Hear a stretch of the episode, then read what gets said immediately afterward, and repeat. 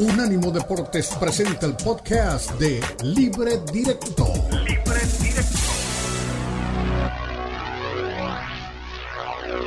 Directo en Unánimo Deportes.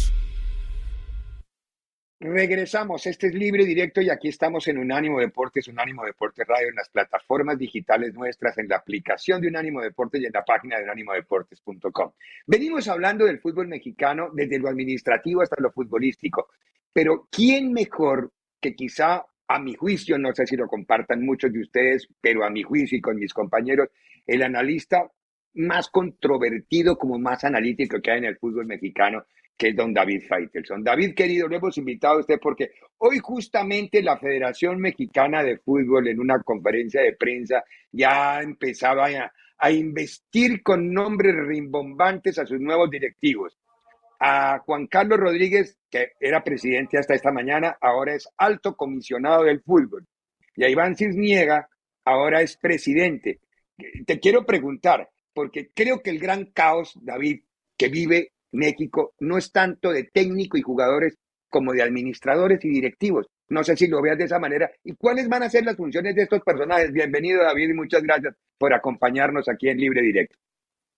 Al contrario, Ricardo, un placer saludarte a ti, a todos los compañeros, un gran abrazo y un placer estar contigo aquí en Unánimo Sports. Mira, yo estoy de acuerdo que contigo, lo has, lo has eh, retratado perfectamente bien. El problema es el desorden que hay en el fútbol mexicano. Eh, por no llamarle de otra manera, me gustaría llamarle de otra forma como le acostumbramos a llamar en México. Más o menos va igual la palabra, porque hay un verdadero relajo. Los dueños de equipos están contra los mismos dueños de equipos. Eh, eh, el nombramiento, por ejemplo, de Diego Coca. Hoy nos preguntamos si Diego Coca realmente depende de los resultados que ocurran en las siguientes semanas el problema es que Diego Coca fue nombrado bajo un golpe de Estado, bajo un régimen no voy a meter en política porque no lo entiendo mucho, pero él fue nombrado mientras caía un régimen y entraba otro. Y en medio de eso fue nombrado sin el aval de algunos de la mayor parte de los dueños de equipos y sin el aval de Juan Carlos Rodríguez, que hoy es presidente, o mejor dicho, alto comisionado del fútbol, y sin el aval de Ibar Cisniega, que hoy es presidente de la Federación Mexicana de Fútbol. Entonces, obviamente, va a sonar a broma lo que voy a decir, pero hay varias bromas que se hacen en realidad en el fútbol mexicano, Ricardo. Es, y pregunto yo, me pregunto, ¿es Diego Coca un entrenador ilegal? Nombrado bajo un momento de incertidumbre, de impas entre lo que fue el Mundial y lo, cómo se acomodaron las cosas, apareció un grupo con Alejandro Aragorri por delante y dijo, voy a nombrar a Diego Coca y voy a imponer a Rodrigo Ares de Parga. Hoy resulta que tenemos dos presidentes de selección mexicana, Rodrigo Ares de Parga y Duilio Gavino. Uno nombrado por un grupo y otro nombrado por otro grupo. Entonces, con todo respeto, yo creo que ese es el gran problema del fútbol mexicano y ahora sí lo voy a decir después de calentarme un poquito, pero y con disculpa porque sé que para niños, pero el fútbol mexicano es un verdadero desmadre. Y obviamente en la cancha de fútbol se refleja eso. Claro. A ver, no quiero, no quiero acaparar todas las preguntas. Ahí está Fernando Ceballos, está también Lalo Leal. Fer, querido, ahí te dejo también con, con, con David si tienes alguna inquietud para tocarle la lengua que David no se trae nada frenadito. Ahí viene con todo. ¿Cómo estás, David? Un fuerte abrazo. Gusto saludarte. Eh, todo bien. Oye, eh, eh, chivo expiatorio, evidentemente, Ares de Parga, ¿no? Que fue el que usaron para acabar con lo anterior y, ahora renovar. Tal pareciera, David, que, que, el enemigo esté en casa, ¿no? Porque ves cómo vino la planeación, ves cómo los europeos o los jugadores que están en Europa o los jugadores importantes llegan tres días antes de enfrentar a Estados Unidos. O sea, pareciera que, todo se fue ideando de tal manera de hay que fracasar este verano para entonces sí darle las gracias al señor Ares, al señor eh, eh, Coca y que empiece realmente nuestra administración. Esa es la sensación que a mí me da, David. Sí, es increíble, Fernando. Saludo con mucho gusto.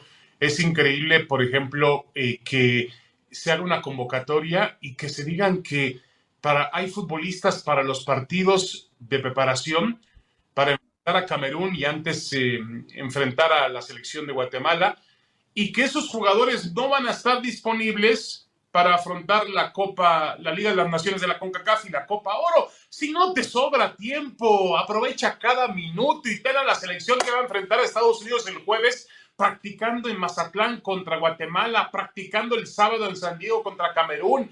¿Para qué pierdes el tiempo? Me parece eh, absurdo de lo absurdo. El fútbol mexicano toma realmente decisiones muy, muy raras Diego Coca habla, jura y perjura de que él llegó para dirigir el Mundial del 2026 y eso ni, ni él se lo cree, ni él se lo cree.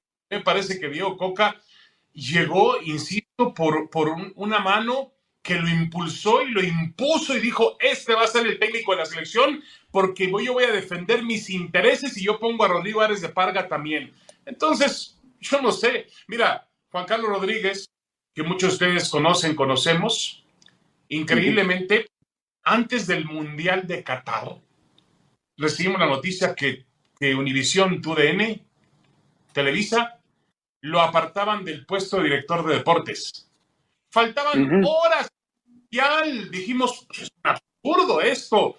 Claro, estaban moviendo la ficha en el, en el tablero de ajedrez. Estaban colocando a Juan Carlos fuera de la escena del Mundial para una cuestión de Televisa, para después utilizarlo, porque ya sabían que agonizaba el mandato de John de Luisa y que era imposible que John de Luisa se pudiese mantener al frente de la Federación Mexicana de Fútbol. y estaban preparando a Juan Carlos Rodríguez. Que no nos vengan a nosotros, no nos chupamos el dedo con eso. Sacar a Juan Carlos de la organización del Mundial para Univisión y Televisa horas antes de Qatar era ya prepararlo para introducirlo, empujarlo en el escenario que hoy vemos posible. Claro. Ah, Lalo, ¿tienes alguna inquietud para David? Sí, por supuesto, David, con el fuerte abrazo, un gran saludo.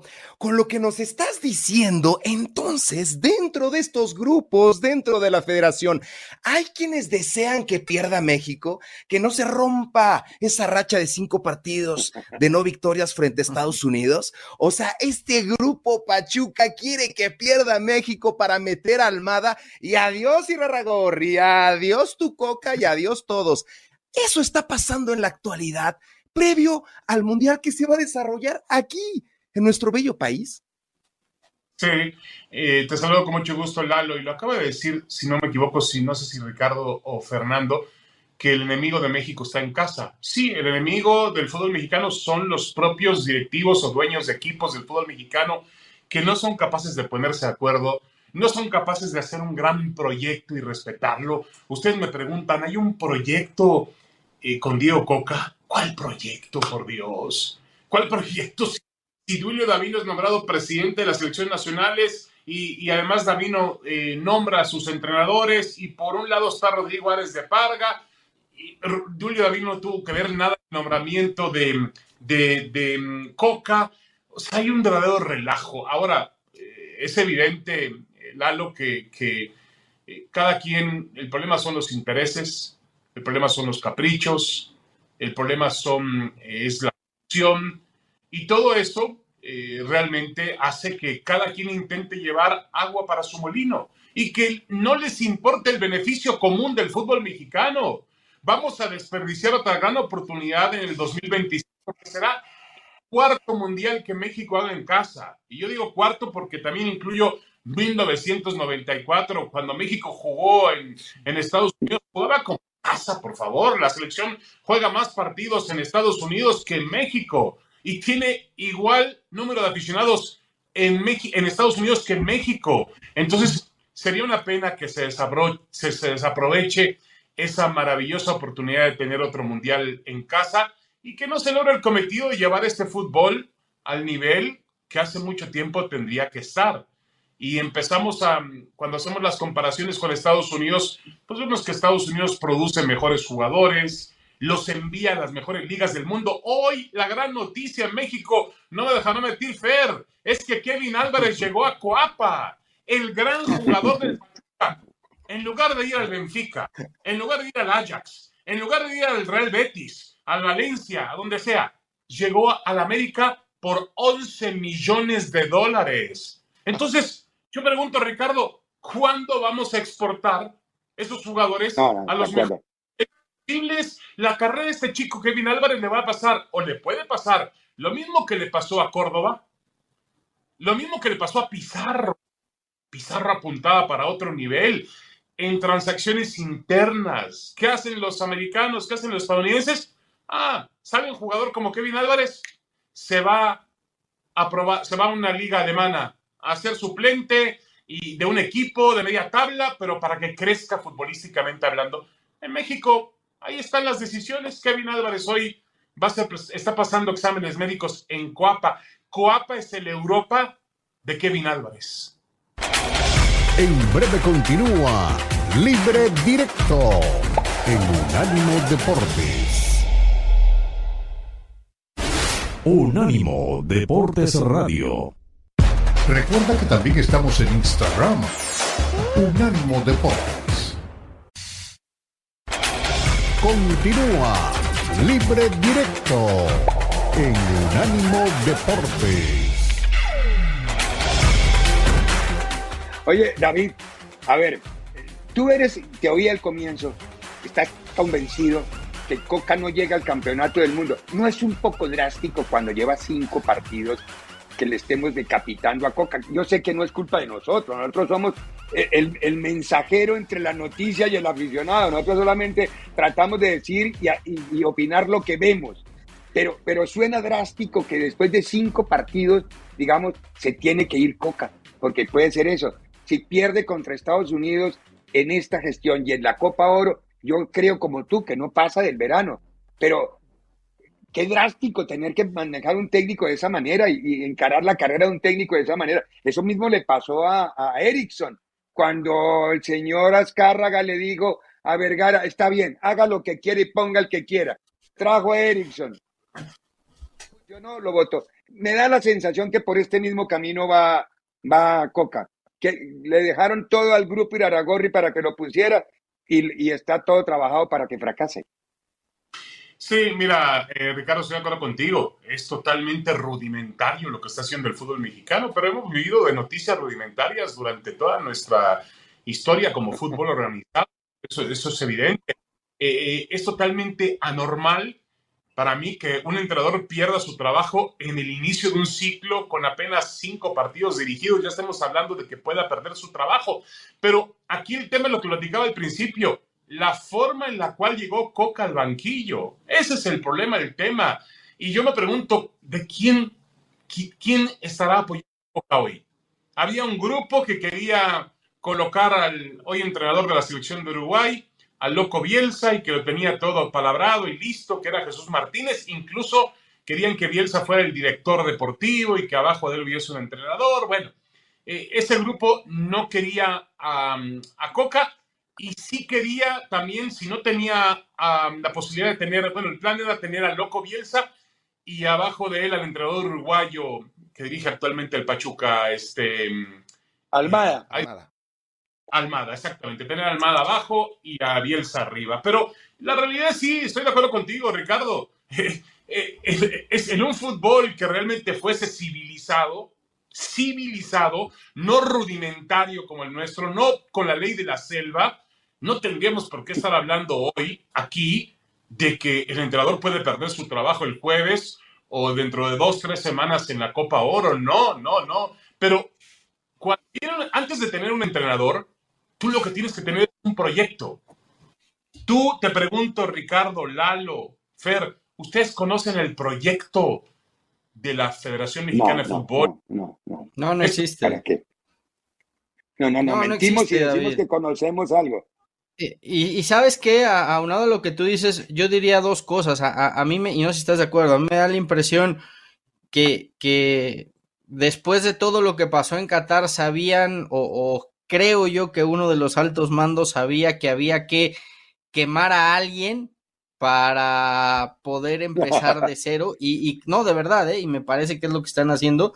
Y punto número dos, eh, eh, Juan Carlos llega con, con, un pedido expreso del señor Emilio Azcárraga de unir nuevamente a la federación, de que los dueños se unan, de que trabajen en conjunto.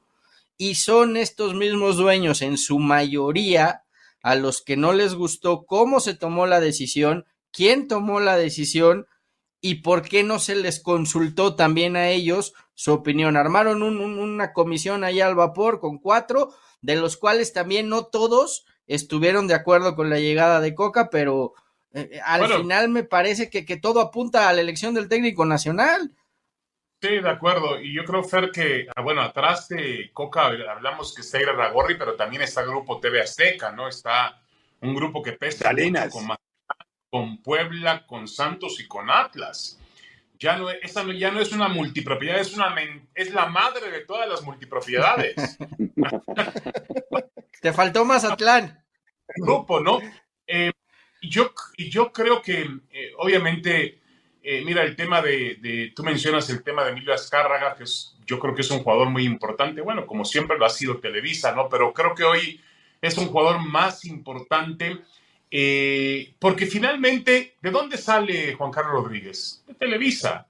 ¿De dónde salió Decio de María? ¿De dónde salió John de Luisa? De Televisa. ¿De dónde salió Decio de María? De Televisa. ¿De dónde salió em, Justino Compián? De Televisa. y ahora Televisa está intentando, tratando de, pues, tratando de cambiar un poco. A, mí, por ejemplo, me han, no sé si al final del día nos están utilizando o no, puede ser que sí. A mí me dieron toda la libertad para trabajar en el programa, que por cierto esta noche van a tener a, vamos a tener a Juan Carlos Rodríguez. Hombre, alguna ventaja deben de tener. Este, Pero obviamente Televisa quiere mostrar otro tipo de, mm, otro tipo de imagen. Espero, más allá de lo que haga, ¿no? Televisa, que José Ramón le dice que es un limpia parabrisas, está bien. Y puede ser que sí, y, insisto, puede ser que nos estén utilizando algunos. Pero más allá de eso, espero que ese cambio de mentalidad permee y realmente sea lo que esté pensando Emilio Azcárraga, en que este fútbol tiene que cambiar y que si no cambia vamos a obtener los mismos resultados. Yo estaría esperando que eso sucediera. A, ver, David, vayamos un poco a la cancha. Voy a usar de ti en estos minutos. La cancha, cancha, porque es que a, mí no me deja nada lo que vi contra Guatemala. Vi un crecimiento notable de Guatemala. Para que hablemos, yo no sé si a ti te pasó lo mismo. Yo vi muy bien a Guatemala. Sé que perdió, pero vi una evolución en el Guatemala del Blanco Tena. Y, Camerún, y Camerún, que era un equipo, el segundo, tercer equipo, no, había dos jugadores que estuvieron en el Mundial, pero no más. Le, le, pasa semejante factura. A ver, entonces, aquí también va la parte que sí tiene responsabilidad el técnico, porque aquí estamos hablando del por qué llega el técnico, pero en la parte que tiene responsabilidad el técnico también está tomando decisiones equivocadas.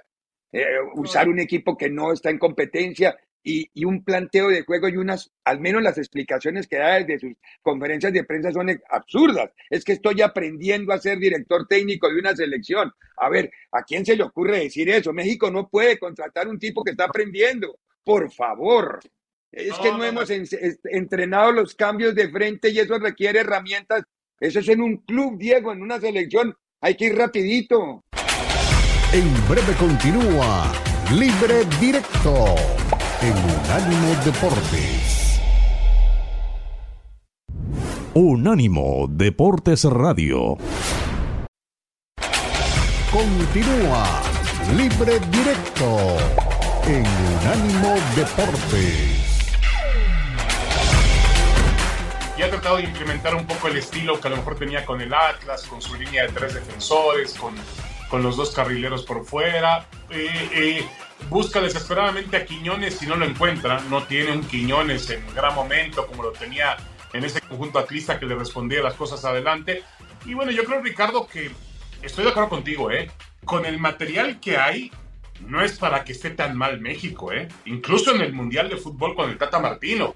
Yo estoy de acuerdo que se han dejado de producir futbolistas, em, que el jugador mexicano atraviesa por una crisis, sí, puede ser de credibilidad, eh, esta selección no tiene ahora pues a los mejores jugadores mexicanos, que creo yo que son eh, el, obviamente el Irving Lozano, el Chucky Lozano, campeón de, Italia con el Nápoles, eh, el Tecatito Corona que ha tenido lesiones, pero que antes de la lesión era un jugador estelar eh, ahora ni siquiera pudo ser parte de este Sevilla que, que, logra ganar la Europa League otra vez.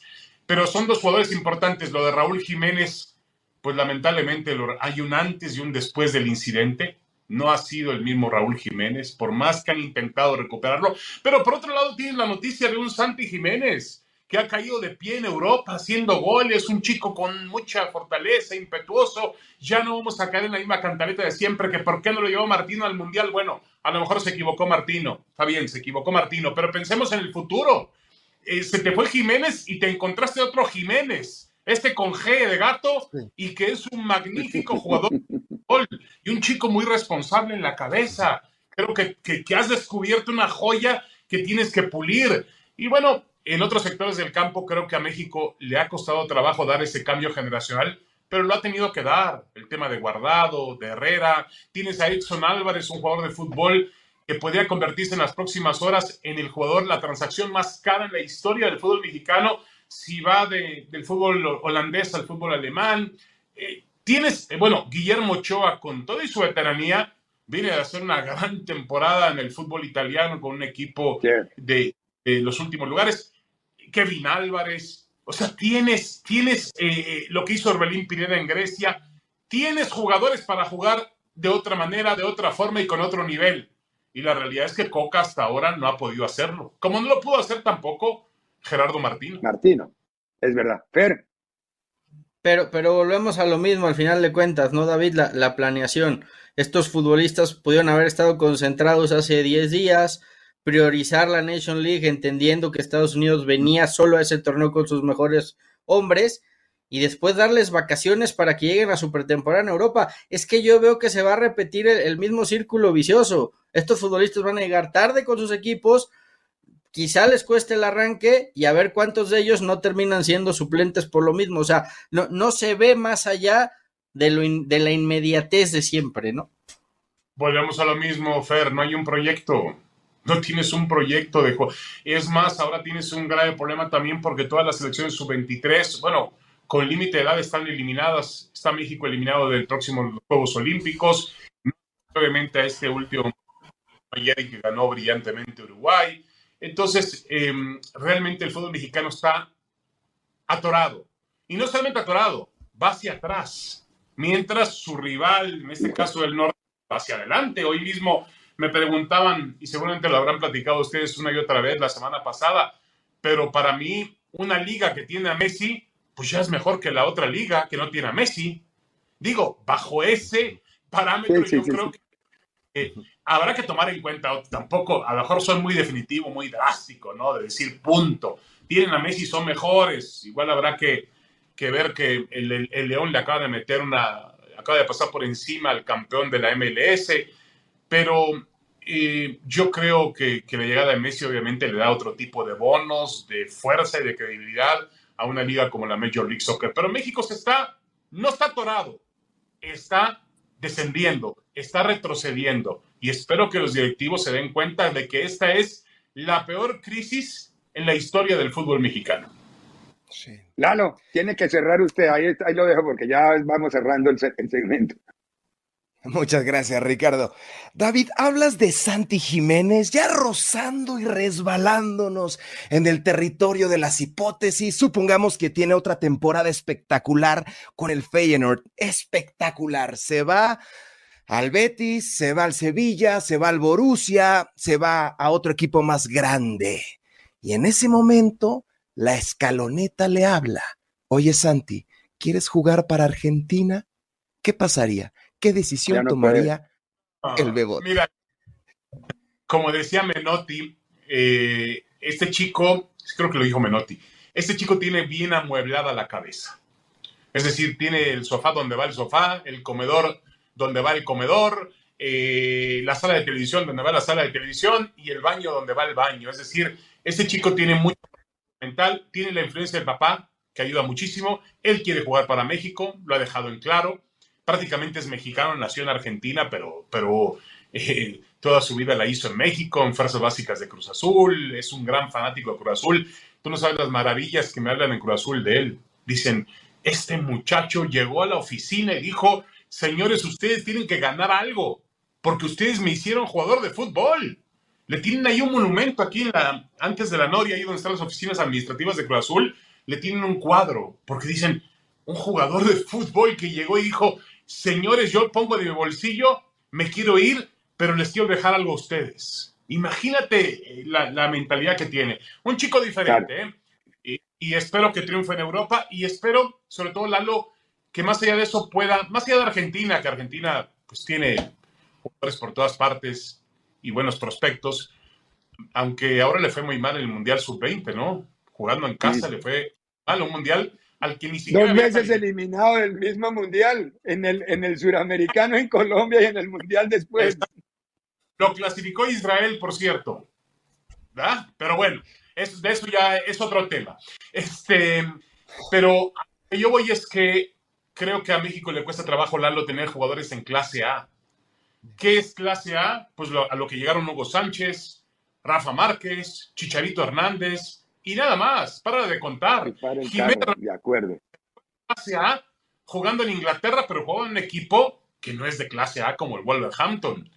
Em, el Chucky Lozano en Italia, pues yo no sé si el Nápoles, para mí el Nápoles no es un equipo de clase A. Insinuó algo esta temporada, los italianos compitieron, al final no ganaron absolutamente nada, eh, pero no es un, quizá es una liga que se aproxima a la clase A, pero eh, el Tecatito Corona juega en el Sevilla, tampoco es clase A, perdónenme, para mí clase A es Real Madrid, Barcelona y Atlético de Madrid. Entonces, no tenemos jugadores mexicanos en clase A. Tú voltea a ver las selecciones potencias del mundo. Argentina, Brasil. Voltea a ver otras selecciones, incluso en el continente americano. Chile, Colombia. Tienen jugadores en clase A. Ah, caray. Perdimos la señal. ¿Qué pasó? No, ahí, está. ahí está, ahí está, ahí está. Se, interrumpió por momentos, como en, el lenguaje de la tele se dice, se fue a negro, pero fue de dos segundos, ya estás ahí, David. No, que eso termina afectando al fútbol mexicano, no tener jugadores en clase A. Termina. Tienes, tienes toda la razón, David. Eh, ya, ya, el Internet está pidiendo auxilio. Eh, David, querido, le mandamos un abrazo enorme, muchísimas gracias, de verdad, notable el aporte tuyo, notable que te hayas quedado aquí. Gracias por estar con nosotros en Libre Directo, muchos éxitos. En breve continúa Libre Directo en Unánimo Deportes.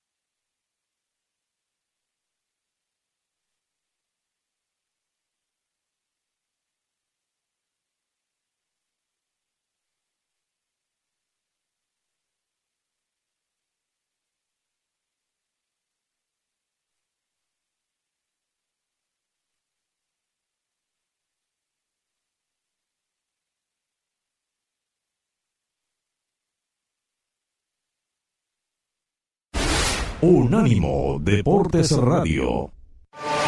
Escúchanos 24-7 en las plataformas de TuneIn, iHeartRadio y Odyssey.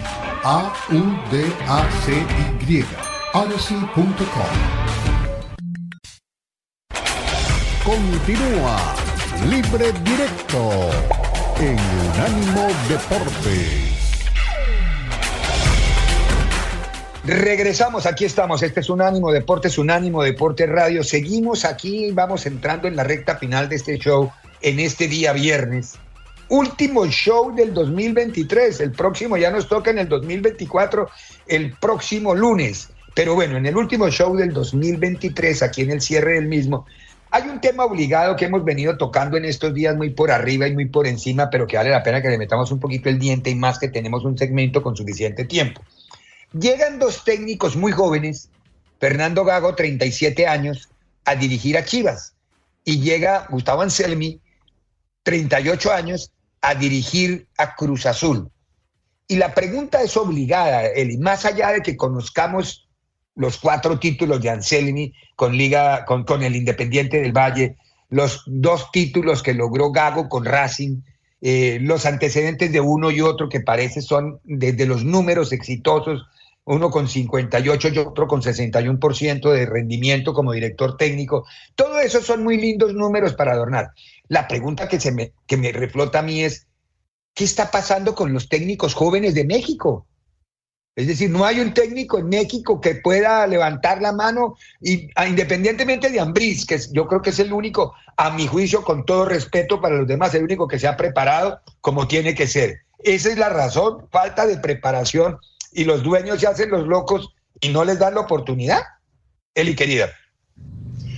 No, no sé, Ricardo. Yo creo que también va de la mano porque a veces nos quejamos y hablamos de que no se le da la oportunidad al técnico, pero hubo un momento en México que eran como los refritos, ¿no? y los la Volpe, los romanos, escuchábamos siempre, bueno, hasta el profe Cruz, ¿no? Que, que, Hijo, sí. que salvar con el profe Cruz, siempre los mismos nombres. Hoy me parece que ha sido un recurso de varios clubes apostar por entrenadores extranjeros jóvenes. Probablemente el proyecto que mejor les ha salido pues fue el Arcamón, que igual es un técnico muy joven y, creo que a su llegada a México, a pesar de que no ha sido campeón del fútbol mexicano, pues ya tiene la Conca Champions y es un técnico que sus equipos son agradables, de ver, aunque poco equilibrados. Creo que eso le, le faltaría pulir al Arcamón. Entonces, pues a lo mejor por ahí puede ser la, la apuesta, Ricardo, ya cansados de la misma fórmula y de probar con los mismos y que de pronto no funcionen, y que en este caso son dos instituciones que vaya, que han probado, ¿no? O sea que no podemos, no podemos decir que dan demasiada continuidad, o sea, tanto Chivas como Cruz Azul son instituciones que constantemente están cambiando, que han buscado o probado fórmulas, europeas, mexicanos, extranjeros y, muy poquitos son los que les terminan dando resultados. En el caso de Gago, que yo creo que lo tenemos pues tal vez un poquito, yo te diría Ricardo más leído, porque también aquí no vamos a venir a mentir, a mentir que nos aventamos todos los partidos de Racing, ¿no? Y que, y que sabemos perfectamente el estilo de juego de Gago. Lo hemos platicado en algunos eh, episodios anteriores de Libre Directo cuando se da a conocer esta noticia pues que le gusta el fútbol, el fútbol posicional, eh, le gusta que sus laterales se agreguen al ataque, eh, que sepan ocupar bien los espacios, lo cual es bien complicado y sobre todo este en Chivas, que es un equipo de pronto más atrabancado y de ímpetu que con claridad de ideas. Em, en términos generales le gusta agregar eh, cuatro futbolistas al ataque, inclusive que un volante, un volante más se agregue, o sea, atacar hasta con cinco. Eh, lo cual, a ver, suena maravilloso. Es una combinación entre Bielsa y Guardiola fenomenales. Pero tienes a los futbolistas para hacerlo. Tiene, y ahora, a lo, suponte que sí le arman un equipo como para tener esa idea de juego y él llega y lo implementa. Pero esto no sé, si él realmente quiere esto, que es lo que yo leí, eh, pues no se hace de la noche a la mañana hasta cuándo va a estar este proyecto para Gago, porque si bien le das un poquito de tiempo, lo que tienen de pretemporada, arranca el torneo mexicano, y para ver esto que él quiere, yo más o menos visualizo unos dos mesecitos para que comience el equipo como a entenderlo. Hay, eh, hay tiempo en Guadalajara para dejar que el técnico trabaje, que se adapte. Una muy buena noticia y es algo que, que me mencionaba gente que siga Racing, que confía mucho en el talento joven. O sea, no, no recuerdo los nombres, por supuesto, porque no es un equipo que habitualmente sigo, pero que sí hubo varios debuts, que le gustaba a la gente joven, eh, le daba continuidad a la gente de abajo, de cantera. O sea, hay varias cosas que sonarían bien. Y también hay que decirlo, Ricardo, pues hay apuestas de Chivas que le han funcionado más o menos así. Le funcionó con Matías Almeida a pesar de que no se consiguió el título, me parece que Paunovic sí les funcionó porque te llevó una final y te quedaste en cuartos de final de la otra. O sea, estabas ahí compitiendo con un equipo bastante modesto. Y hay que ver ahora si les termina funcionando con, con Gago. Siempre podemos pensar el beneficio de la duda. ¿Qué, no, ¿Qué nos hace dudar, o al menos a mí, qué me hace dudar? que sea de la cartera de Bragarnik. Y no porque todo lo de Bragarnik sea malo, o no porque todo eh, sea negativo o no tenga gente de, calidad, porque esto, esto es, falso. O sea, tampoco podemos decir que toda la cartera de jugadores y de entrenadores que tiene son malos. Pero eh, sí te hace dudar, porque la verdad son más las malas que las buenas. O sea, hay más malos que ha recomendado que buenos. Entonces hay que, hay que esperar, Ricardo. Yo simplemente le diría a la afición de Chivas y a Fernando Ceballos que sean pacientes, que sean pacientes, porque si realmente Gago tiene esta propuesta y esta idea de juego, no se cocina de la noche a la mañana. Hay que... No, y aparte, aparte, Eli, que me preocupa lo que estás diciendo, no por, el, por lo que estás diciendo, sino por, y porque tienes el conocimiento de todo lo que has leído sobre estos personajes, sobre, sobre todo en el caso Gago dista mucho el modelo futbolístico Gago al modelo futbolístico Paulo. Entonces, ¿se va a partir de cero? Otra vez la idea es echar reverso en lugar de aprovechar lo que se dejó. Es decir, eso es algo que me preocupa, que yo no sé si Gago irá a hacer. De pronto Gago dice, me puedo adaptar a lo que ya venía trabajando y le agrego. No lo sé, no lo sé. Quiero oírlo. Sí, pero, pero a, ver que él ponga ahí como, a ver, vamos a, vamos a hacernos la vida un poquito más fácil, ¿no? ¿Qué hacía el equipo? Hacía tal cosa, eh, 4-2-3-1, un poco de profundidad por fuera. Eh, ahora también, ¿con qué jugadores vas a contar al 100%, Ricardo? Que también esa es una bronca con Chivas. Sí, ya tienes el plantel armado, pero a estos, pues sabemos que la mayoría de veces se portan mal. Entonces, ahí también hay otro problema. dijeron, es que otro de las cosas por el que se trajo a Gago es por el tema disciplina. Disciplinario, sí, él es muy exigente en eso. Tantas formas, tantas formas de disciplina que yo no sé si Gago esté listo para encontrarse con el eterno problema que N cantidad de entrenadores y directores deportivos no han podido resolver, la indisciplina en Chivas. ¿Qué magia podría llegar a tener Gago? Unánimo Deportes Radio. Este fue el podcast de Libre Directo, una producción de Unánimo Deportes.